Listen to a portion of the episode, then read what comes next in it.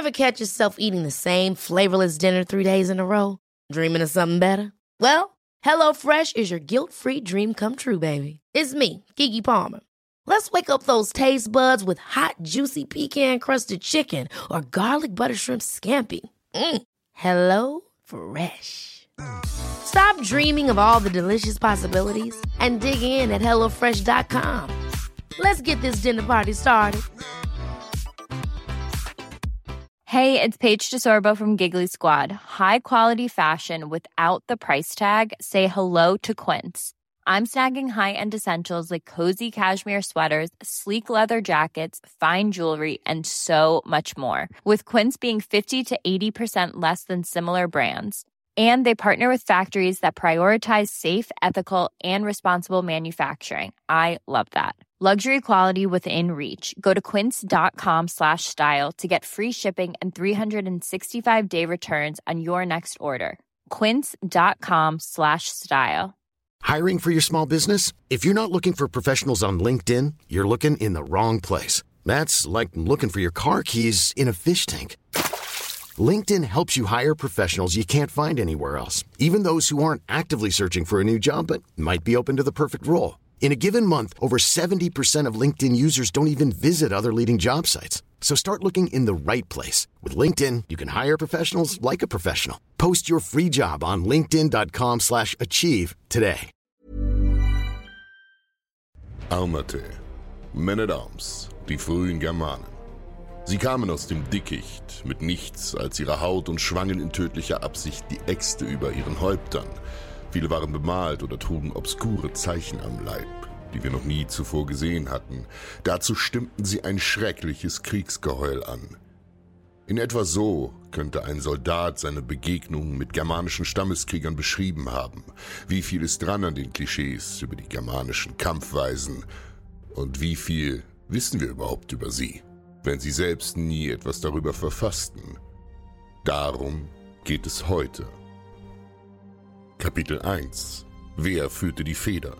Die Hauptquellen für uns heute werden die jeweiligen Bücher der beiden Autoren Gaius Julius Caesar und Publius Cornelius Tacitus und deren Kommentare zu den Germanen sein. Bevor wir beginnen, hier eine kurze Vorstellung der beiden Autoren und ihrer Motivation für das jeweilige Werk.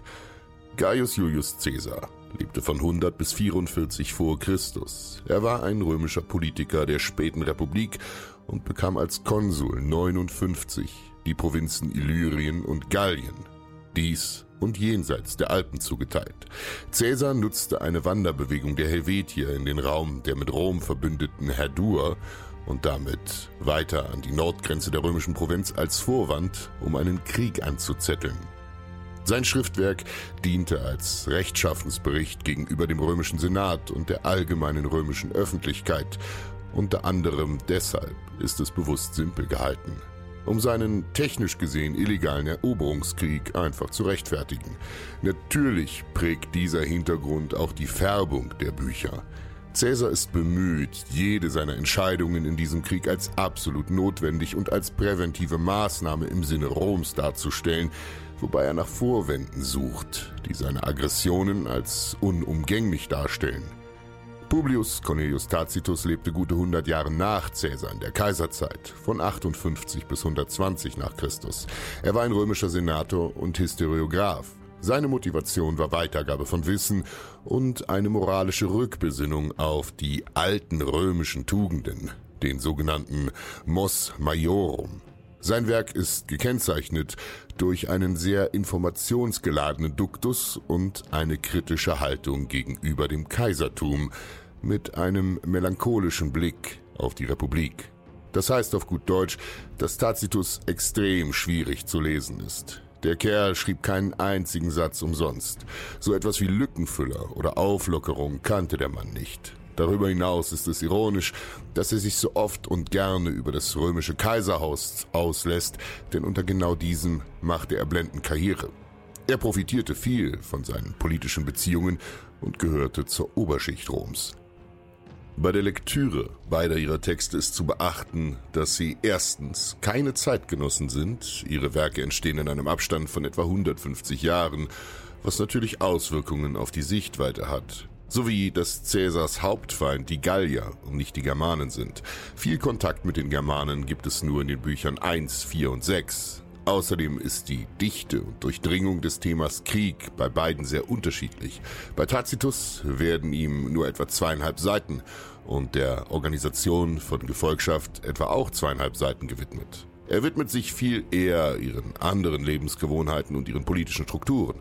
Bei Caesar hingegen ist der größte Teil einiger Bücher über sie, wenn auch nur mit verstreuten Einblicken in das Kriegswesen der Germanen.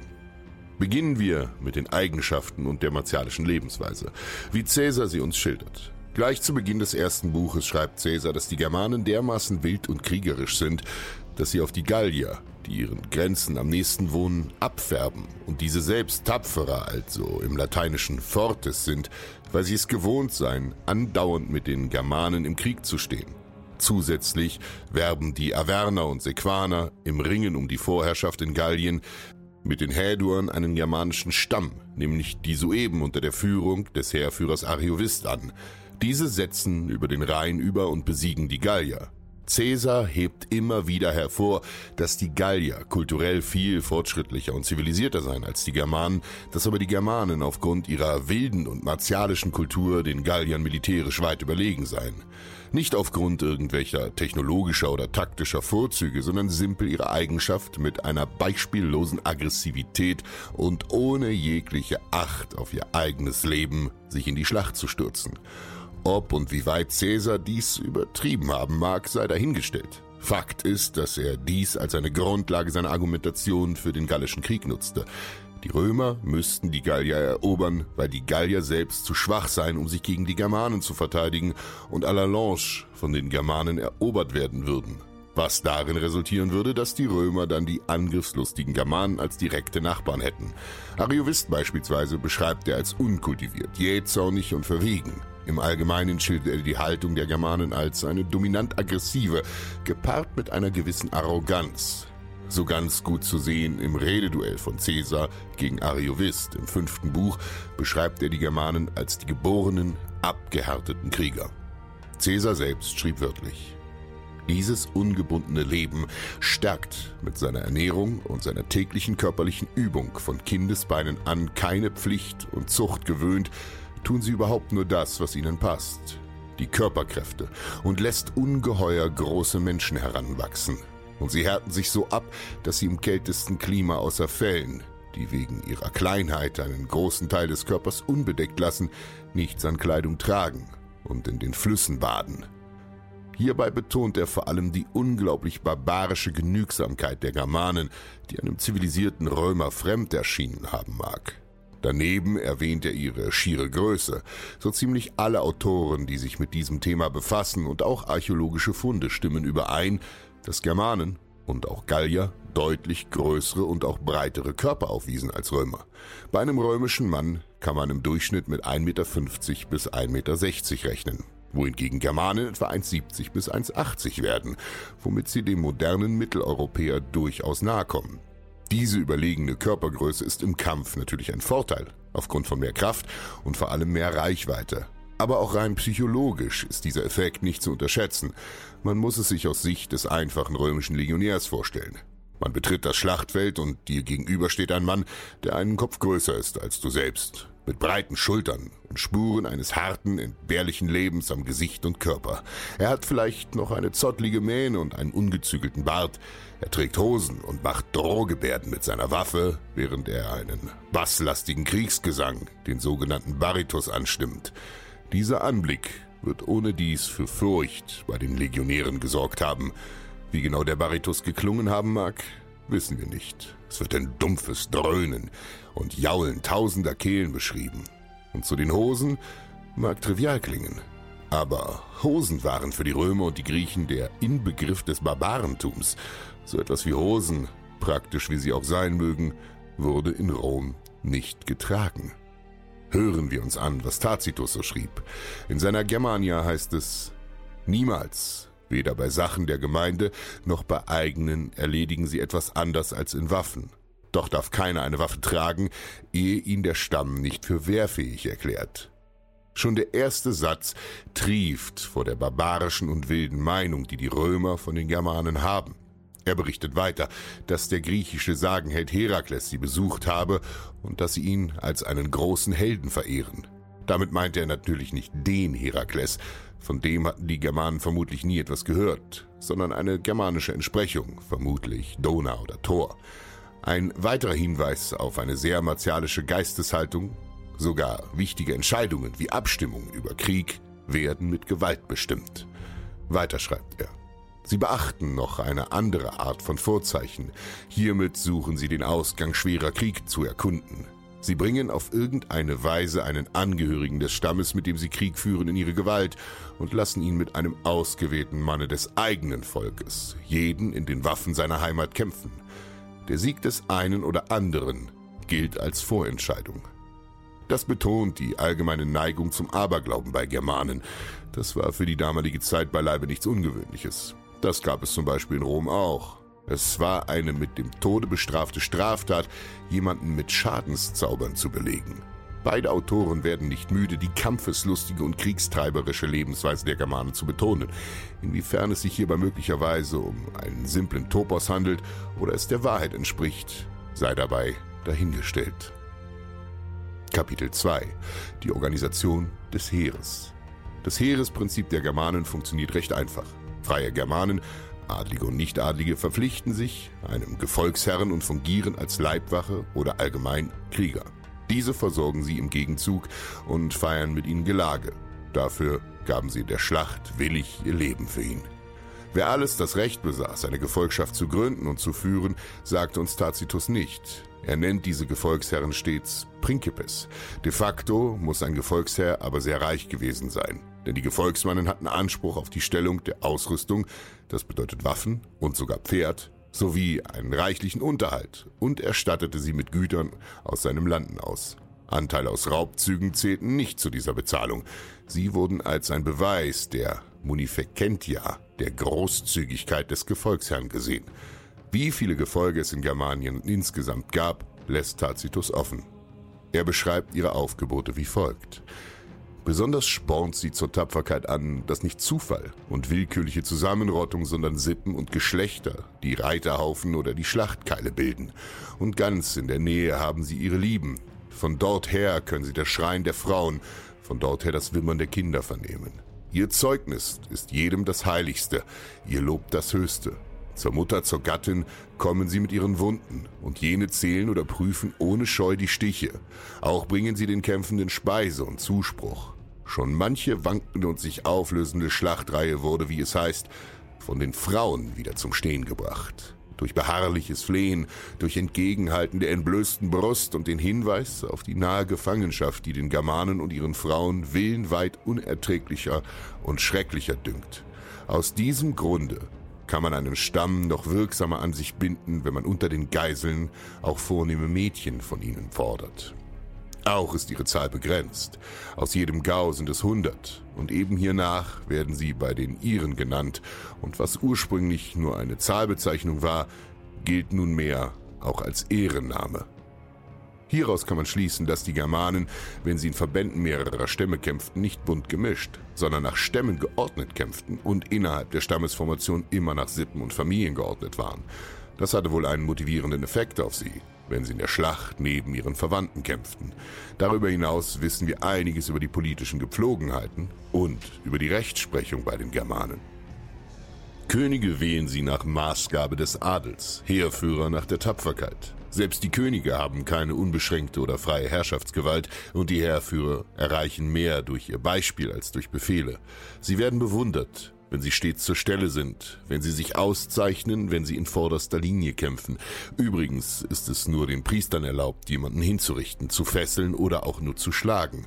Und sie handeln nicht, um zu strafen oder auf Befehl des Heerführers, sondern gewissermaßen auf Geheiß der Gottheit, die, wie man glaubt, dem Kämpfenden zur Seite steht.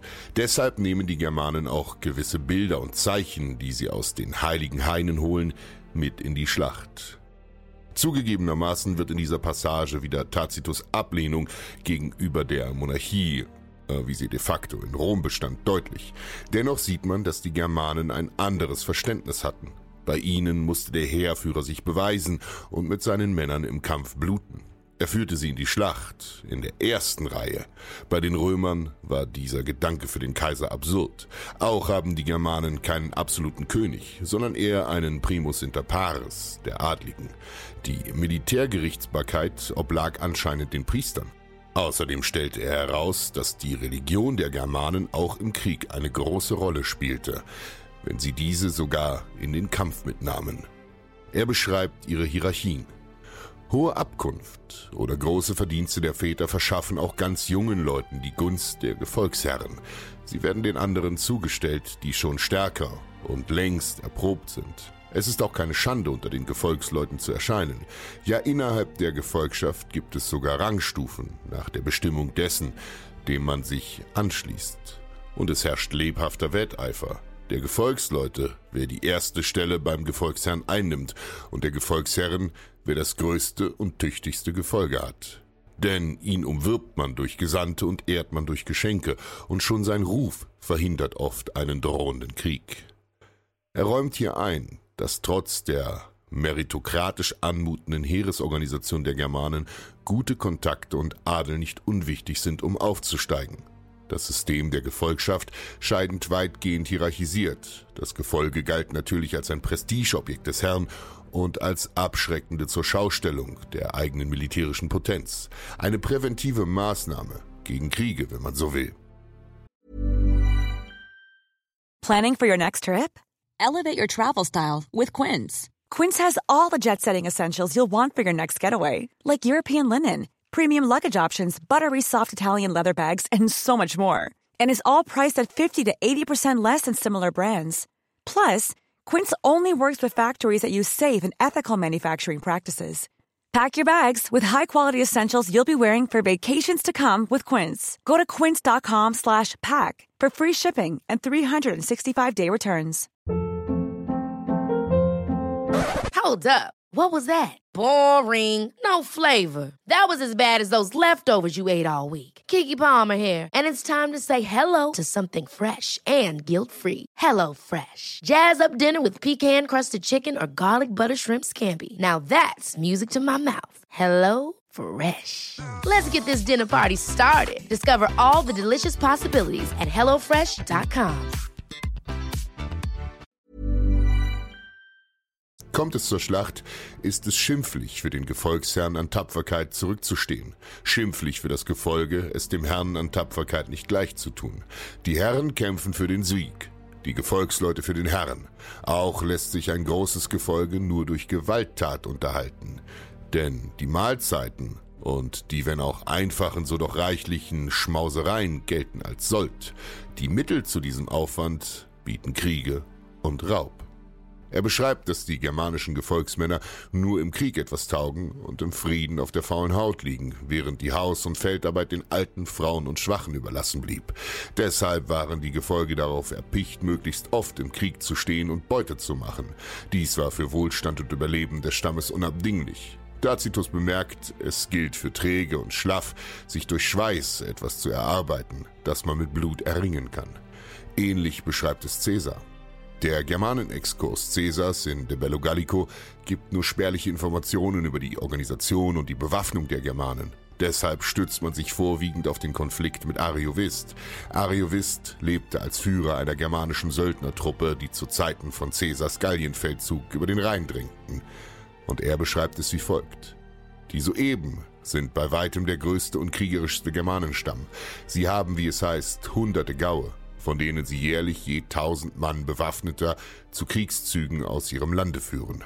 Cäsar spricht hier laut Adam Riese von hunderttausend Kriegern, die jährlich auf Beutezug gehen sollen.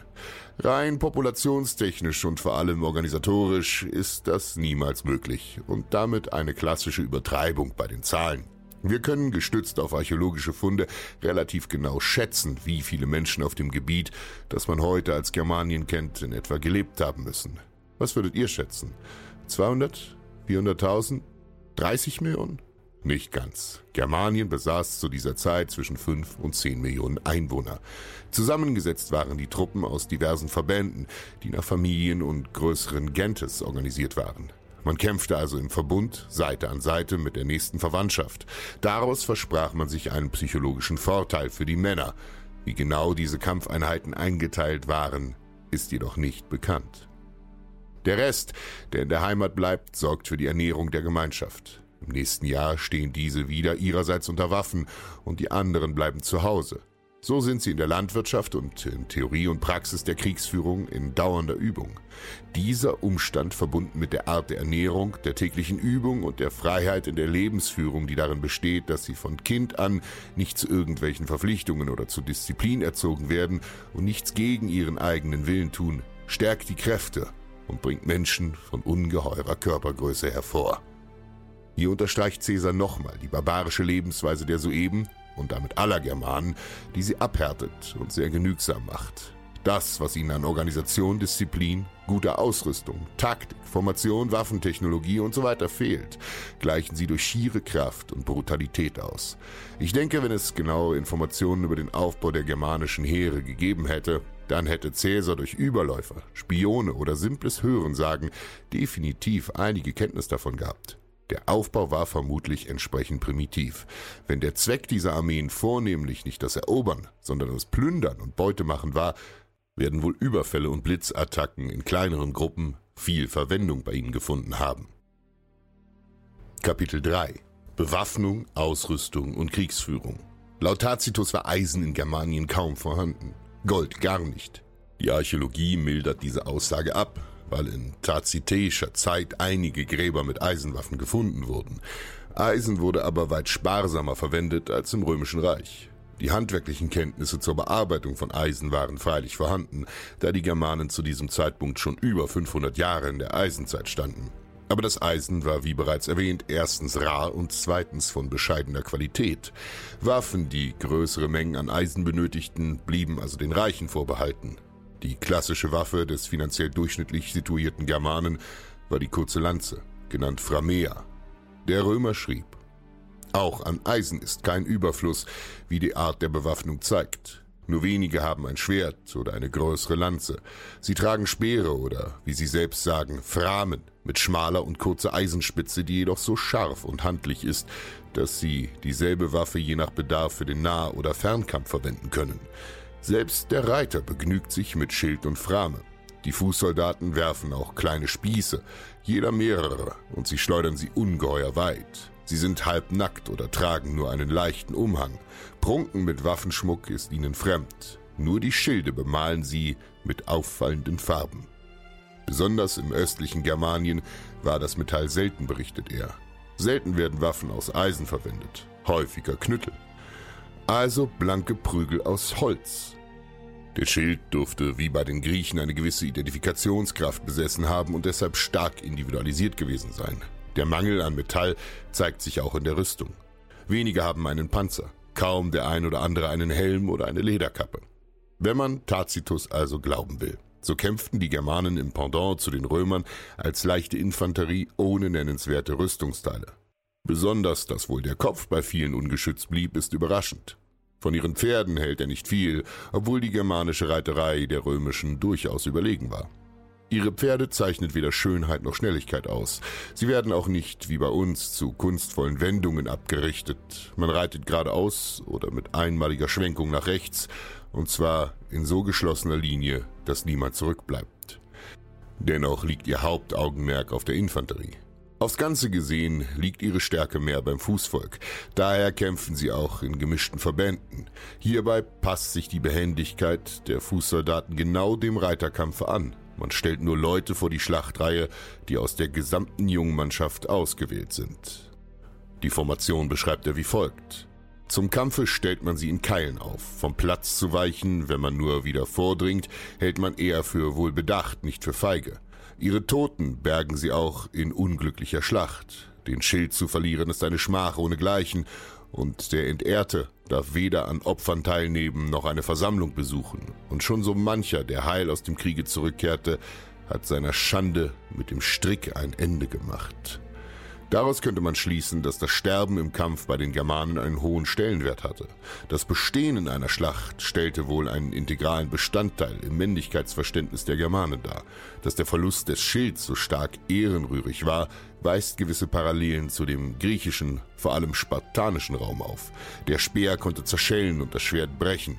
Nicht unrealistisch beim germanischen Schwert, das, wie bereits erläutert, eher aus mangelhaftem Eisen bestand. Aber der Schild war unabkömmlich. Schon deswegen, weil man ohne diese Schutzwaffe im Kampf praktisch tot war. Dass sich Menschen wegen dieses Verlustes sogar umbrachten, unterstreicht die Wichtigkeit von Kriegerehre bei den Germanen. Ihre Kavallerie kämpft oft abgesessen und ohne Sattel. Inwiefern ihr Abscheu gegenüber den Sätteln stimmen mag, sei dahingestellt. Caesar beschreibt ihre Kampfesweise lebhaft. In den Reitergefechten springen sie oft von ihnen herab und kämpfen zu Fuß. Sie richten sie dazu ab, an Ort und Stelle stehen zu bleiben. Zu ihnen ziehen sie sich im Notfall rasch zurück. Nach ihrer Anschauung gilt nichts als schimpflicher oder als schlimmeres Zeichen von Untüchtigkeit als der Gebrauch von Sätteln. Daher wagen sie es auch bei zahlenmäßiger Unterlegenheit, es mit jeder beliebigen Zahl von Sattelreitern aufzunehmen. Caesar berichtet über ihre Art der Kriegsführung von einigen Guerillaartigen Überfällen, mit denen sie versuchten, gegen ihn vorzugehen. Die Beutegier nämlich lockte viele allzu weit fort, und die Wälder machten durch ihre unsicheren und versteckten Wege den Zugang geschlossener Abteilungen unmöglich. Wenn er die Manipel in geschlossener Abteilung zusammenhalten wollte, wie es die hergebrachte Kriegsführung und Gewohnheit unseres Heeres gebot, so schützte das Gelände durch sich selbst die Barbaren, und es fehlte den Einzelnen nicht an Mut, an versteckter Stelle den Versprengten aufzulauern und sie dann zu überfallen. Solche Schwierigkeiten beugte man vor, soweit es mit Sorgfalt geschehen konnte, in der Art, dass man lieber, obwohl alle von Rachedurst glühten, eine den Feind schädigende Maßnahme unterließ, als dass man sie zu irgendeinem Schaden für die eigene Truppe traf. Diese Taktik war für die Germanen auch die beste Chance, den Römern zu schaden weil sie sie so erstens psychologisch unter Druck setzen konnten, indem man nie wusste, wo sie zuschlugen. Andererseits war eine offene Feldschlacht der größte Gefallen, den man den römischen Armeen tun konnte, und das wussten die Germanen vermutlich. Caesar beugte den Hinterhalt durch besondere Vorsicht und das Abschirmen vorrangierter Truppen vor. Das funktionierte aber eben nicht immer. Gerade in diesem Augenblick erschienen die germanischen Reiter und versuchten schnurstracks in demselben Galopp, in dem sie angeritten kamen, auf der Seite des hinteren Haupttores in das Lager einzudringen. Sie wurden wegen der vorgelagerten Wälder nicht früher bemerkt, als bis sie in unmittelbarer Nähe des Lagers waren. Alles ging so schnell vor sich, dass die Kaufleute, die vor dem Wall ihre Zelte hatten, keine Zeit fanden, sich in Sicherheit zu bringen. Unsere ahnungslosen Männer waren infolge der Überraschung fassungslos, und nur mit Mühe fing die Wachkohorte den ersten Angriff auf. Im ganzen Lager rannte man hin und her und einer fragte den anderen nach der Ursache des Lärms. Man traf keine Anordnung, wo man gegen den Feind Front machen und wo ein jeder antreten sollte. Diese Stelle zeigt deutlich, wie effektiv es sein konnte, die Römer zu überrumpeln, wenn sie nicht auf der Hut waren und den Angriff nicht voraussahen. Wenn es denn zu einer offenen Feldschlacht kam, wandten die Germanen radikale Maßnahmen an. Jetzt erst führten die Germanen gezwungenermaßen ihre Truppen aus dem Lager heraus und stellten sie nach Stämmen geordnet in gleichen Abständen auf. Die Haruder, die Makomannen, Triburka, Vangionen, Nemeter, Eudusia und Sueben. Ihre gesamte Streitmacht umstellten sie mit ihren Wagen und Transportkarren, damit ihnen keine Hoffnung auf Flucht blieb. Auf diese stellten sie ihre Frauen, welche die in den Kampf ziehenden Männer mit ausgebreiteten Armen unter Tränen anflehten, sie nicht den Römern als Sklavinnen preiszugeben. Wahrscheinlich erfüllte diese Wagenburg nicht nur den Zweck, ihnen den Ausweg zu versperren und sie so zu erbitterten Kampf anzuspornen, sondern deckte auch ihren Rückzug und ihre Flanken gegen eventuelle Zangenangriffe. Solche Sieg- oder Todszenarien sind von Germanen schon von anderer Stelle bekannt. Man erinnere sich an die Schlacht von Vecale 101, wo sich die erste Reihe der germanischen Schlachtordnung mit Eisenketten an den Gürteln zusammenband, um ein Fliehen zu verhindern. Bei den Germanen war es auch üblich, das Gefecht mit einer Salve aus Wurfspeeren zu eröffnen, um die feindliche Formation zu lichten. Außerdem beschreibt er, dass sie imstande waren, vermutlich sehr simple Formationen zu bilden. Die Germanen bildeten jedoch wie gewohnt schnell eine Phalanx und fingen den Angriff mit ihren Schwertern auf. Dabei gab es einige unter unseren Soldaten, die in die Phalanx eindrangen, die Schilde mit den Händen wegrissen und die Feinde von oben herab verwundeten. Hier handelt es sich bestimmt nicht um eine richtige Phalanx im griechisch-römischen Sinne, sondern um eine ähnliche Formation. Für eine Phalanx hätten ihnen definitiv die Ausrüstungen wie schwere Körperpanzer und Beinschienen und vermutlich auch die disziplinäre Kohärenz gefehlt. Den Terminus Phalanx benutzt er schlicht, um den Römern einen Begriff zu geben, mit dem sie etwas anfangen können. Interessant ist auch, dass er im ersten Satz mehr oder minder das Schwert als die Hauptwaffe der Germanen darstellt, wohingegen der Speer viel verbreiteter war. Kapitel 4 Was stimmt nun? Abschließend kann man zu den Feststellungen kommen, dass sowohl Caesar als auch Tacitus die Germanen zwar als primitiv und den Römern kulturell weitaus unterlegen ansahen, jedoch neidlos ihre körperliche Stärke und Wildheit im Kampf anerkennen, respektive sogar übertreiben. Gerade für Caesar war ein klischeehaftes Darstellen der Germanen als Hypergallier als furchtlosen Krieger nützlich, da ihre militärische Überlegenheit gegenüber den Galliern sein Vorwand für den gallischen Krieg bildet. Gegen einen Feind, den man nicht fürchten muss, wäre auch kein Präventivschlag gerechtfertigt, der Rom eine seiner größten Provinzen bescherte. Immerhin waren die gefährlichen Germanen der einzige Grund, den Caesar vorweisen konnte, um seinen Krieg gegen Gallien zu legitimieren. Tacitus hegt eine gewisse Bewunderung für die Germanen als edle Wilde, die fernab des Jochs eines Kaisers lebten. Dennoch sind beide Werke als Quellen für die Germanen mit einem gehörigen Korn Salz zu nehmen, denn beide sind relativ kurz, Caesar beschreibt nur in ein paar knappen Exkursen die Germanen und die Germania des Tacitus ist allgemein ein recht kompakt gehaltenes Werk. Hinzu kommt, dass Caesar sein Buch als Rechtschaffensbericht für seinen Krieg vor dem römischen Senat nutzte und das Buch dadurch sicher beeinflusst wurde. Hart gesagt war es beiden recht egal, was sich in Germanien wirklich genau abspielte. Caesar brauchte einen Sündenbock, dem er seinen lukrativen Feldzug in die Schuhe schieben konnte, und Tacitus nutzte die Germanen als gutes Beispiel, um alles anzuprangern, was ihm an der damaligen römischen Gesellschaft missfiel. Jetzt stellt sich vielen von euch sicher eine Frage. Warum dann die beiden? Gibt es in dieser Zeit keine besseren, verlässlicheren und vor allem neutraleren Quellen zu Germanien und dessen Bewohnern? Nun ja, nein, nicht wirklich. Eben deshalb ist man auf die beiden angewiesen und sollte sie mit einer gewissen Skepsis behandeln. Und was lernen wir daraus? Kenne deinen Feind besser als dich selbst.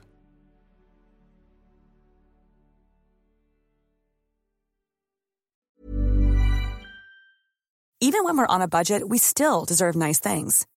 Quince is a place to scoop up stunning high-end goods for 50 to 80% less than similar brands. They have buttery soft cashmere sweaters starting at $50, luxurious Italian leather bags, and so much more. Plus, Quince only works with factories that use safe, ethical, and responsible manufacturing. Get the high-end goods you'll love without the high price tag with Quince. Go to quince.com/style for free shipping and 365-day returns. Ever catch yourself eating the same flavorless dinner 3 days in a row, dreaming of something better? Well, HelloFresh is your guilt-free dream come true, baby. It's me, Kiki Palmer. Let's wake up those taste buds with hot, juicy pecan crusted chicken or garlic butter shrimp scampi. Mm. Hello Fresh.